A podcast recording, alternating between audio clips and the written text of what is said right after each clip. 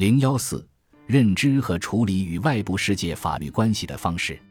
当不同国家之间的利益和权利变得不可调和时，他们往往就诉诸武力及通常所说的战争来达到他们的目标。正如我们前面所论，在处理与外部世界的关系时，帝国优先考虑的是用安抚、怀柔或者所说的羁縻等笼络方式使对方就范。这种投以胡萝卜的软化方法。常常成为帝国处理与周边民族关系的一种思考和行为方式，软化程度与帝国在军事上的强大程度以反比例的方式发生变化。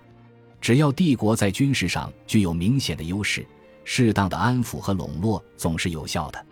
几个世纪中，帝国也一直在运用着安抚或绥靖，使欧洲国家乐于接受他的天下秩序图像。他相信以理服人或以情感人是最理想的方式，朝贡体制能够作为维持和平与安全的有效方式，是以帝国能够坚持以及对方同时也能或必须接受这种方式为条件的。但是，当安抚不再有效或朝贡秩序不能继续维持时，最后就只有诉诸武力和强力了。有效的震慑和威力总是温和方式失效时的有效补充。对于好战者来说，他总是优先的选择。中国并不是好战的，他一般也不主动挑起冲突。在恩威并用、宽猛相济和先教后诛这种处理与外部世界关系的二重构造中，武力的运用常常被认为是不得已而使用的手段。几个世纪中，帝国相信他一直是用合情、合理和合法的方式处理他与欧洲国家的关系。但他同时一直也保持着压力和威吓，这就是断绝与他们的贸易关系。这种威吓在19世纪初与英国的冲突中达到了顶点。帝国相信武力是迫使英国最终就范的有效手段。从皇帝到林则徐等大臣，他们都认为只要断绝与英国的贸易，英国就会就范；如果不就范，就把所有英国人驱逐于中国海之外，远离其本土的英国人。在海上是支持不了多久的。道光的立场开始时非常强硬，他主张先给英国一个打击，再与他交涉。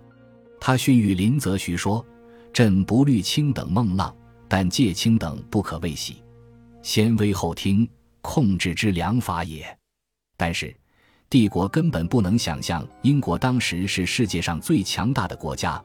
也不能从英国要求突破中国世界秩序的强烈愿望中意识到英国的威胁。从林则徐对英国战舰和军队的看法中可以看出，他所了解的敌情是多么片面。包括道光在内，林则徐敢于对英国采取强硬的武力政策，就基于他认为英国的军事力量无足轻重。就英国来说，当他认识到中国并不像自夸的那样是世界中心的时候，认识到他能够用武力征服中国的时候，他就开始考虑用强力重新安排中英关系。禁烟只是加速了英国对中国的强权政策。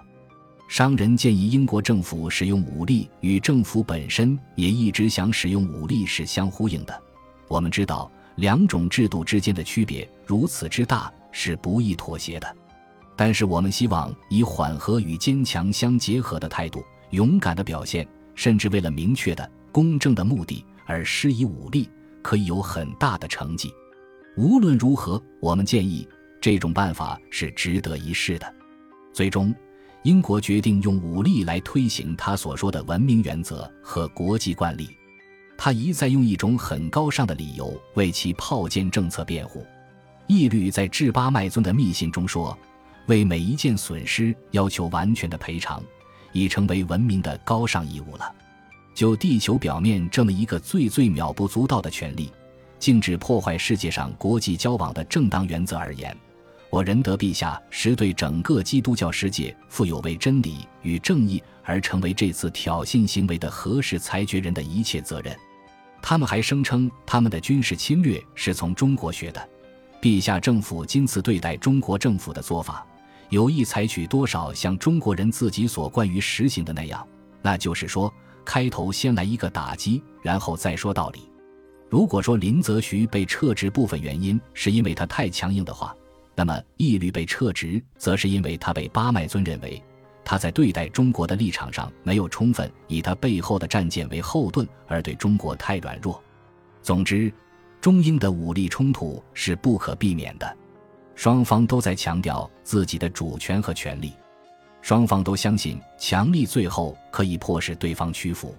中国用断绝贸易、封港、中断食物供应、武力打击等强硬方式来对付英国，英国也用战舰和炮火来威胁中国。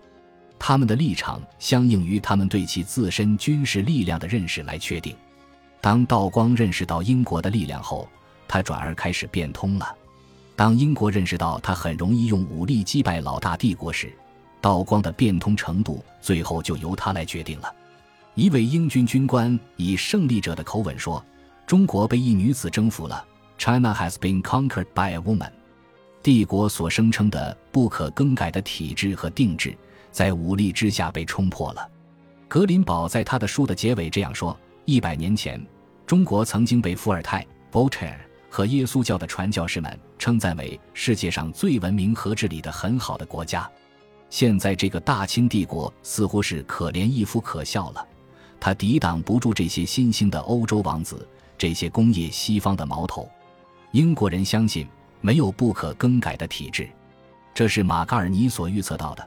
他们有一些永恒不变的原则，我不知道什么样的原则是永恒不变的，但我认为“永恒不变”这个词并没有非常准确的意义，不过是一块用以抗拒理性和争执的盾牌。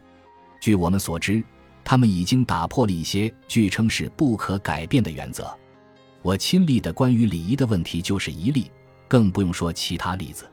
在满人入主中原的过程中，他们一定有过许多灵活变通原则的例子。但是，对英国乃至外部世界强加给帝国的条约和秩序，帝国能像签字一样那么轻易加以认同和履行吗？